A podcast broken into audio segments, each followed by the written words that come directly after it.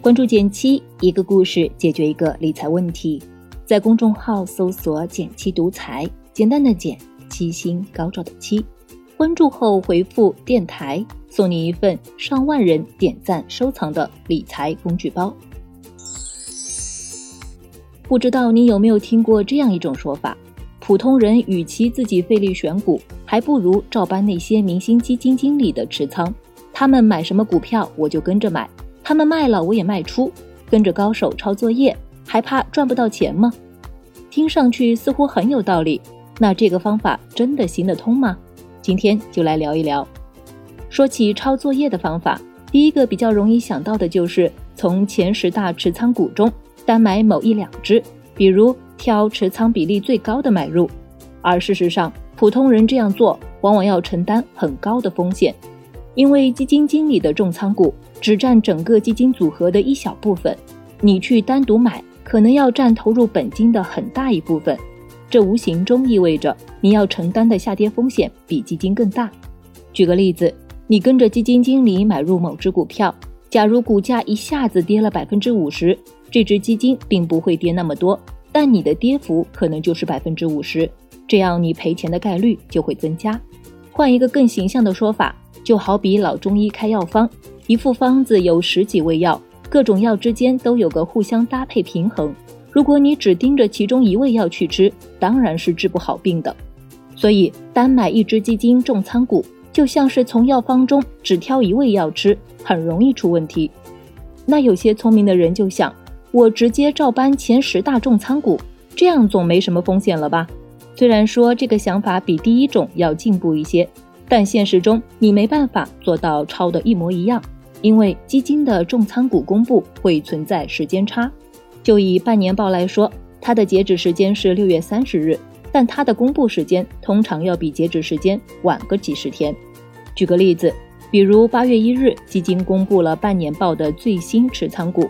然后你跟着重仓股名单进行买卖，但八月一日这只基金持有的重仓股和六月三十日的可能已经不太一样了，有的股票仓位比例有降低，有的股票甚至可能被全部卖出。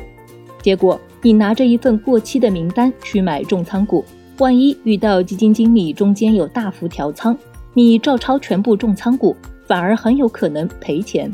当然，现实中也有一些基金经理，他们的投资风格非常稳健，持股时间也比较长，重仓股的变化很小，几乎不存在时间差。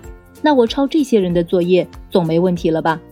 这一次我们直接用数据说话，我们找来了一个明星基金经理，富国基金公司的朱少醒博士，他是目前国内任职时间最长的公募基金经理，他从2005年起管理一支基金，叫富国天惠。过去十五年涨了十七倍，年化收益率在百分之二十以上。他管理的基金的前十大持仓股，每个季度变动的不是很频繁。假如我们直接照搬他的重仓股，是不是就可以复制他的收益呢？有人就照这个方法，在每次基金季报出来的时候，跟着他的持仓股同步调整仓位。从过去十几年的回测数据来看，很明显，抄作业的收益大幅跑输了这只基金。具体来说，富国天惠过去十三年左右的总收益接近八倍，年化的话是百分之十七以上。抄作业的总收益是四倍多，年化大概在百分之十三。这就奇怪了，明明抄的一模一样，怎么还会差那么多呢？然后我仔细看了一下，富国天惠的前十大持仓股占比是百分之三十七左右，过去这些年的持仓占比最高也不超过百分之五十。也就是说，它的前十大持仓股以外的股票占比更高。由于这些股票的表现更出色，从而拉高了整体收益。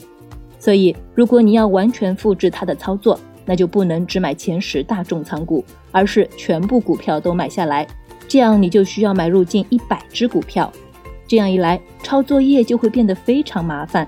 有这个时间精力，我干嘛不直接买这只基金，让专业的基金经理来管理操作呢？通过上面三个简单的例子，你会发现，直接照搬基金经理的持仓股，实际效果并不好。那为什么还有人会相信跟着明星基金经理买股票能赚钱呢？我想这个说法的背后，也暴露出不少人想走捷径的心态。但换一个角度想，一个优秀的基金经理能在这个竞争激烈的行业中脱颖而出，必然有其过人之处。他们的投资方法也不是谁都能复制的。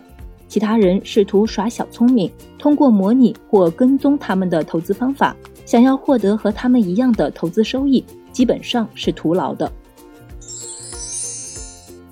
如果今天的分享对你的投资思路有新启发，请帮我点个赞，给个鼓励。好了，今天就到这里了。右上角订阅电台，我知道明天还会遇见你。微信搜索并关注“减七独裁”。记得回复“电台”，你真的会变有钱哦。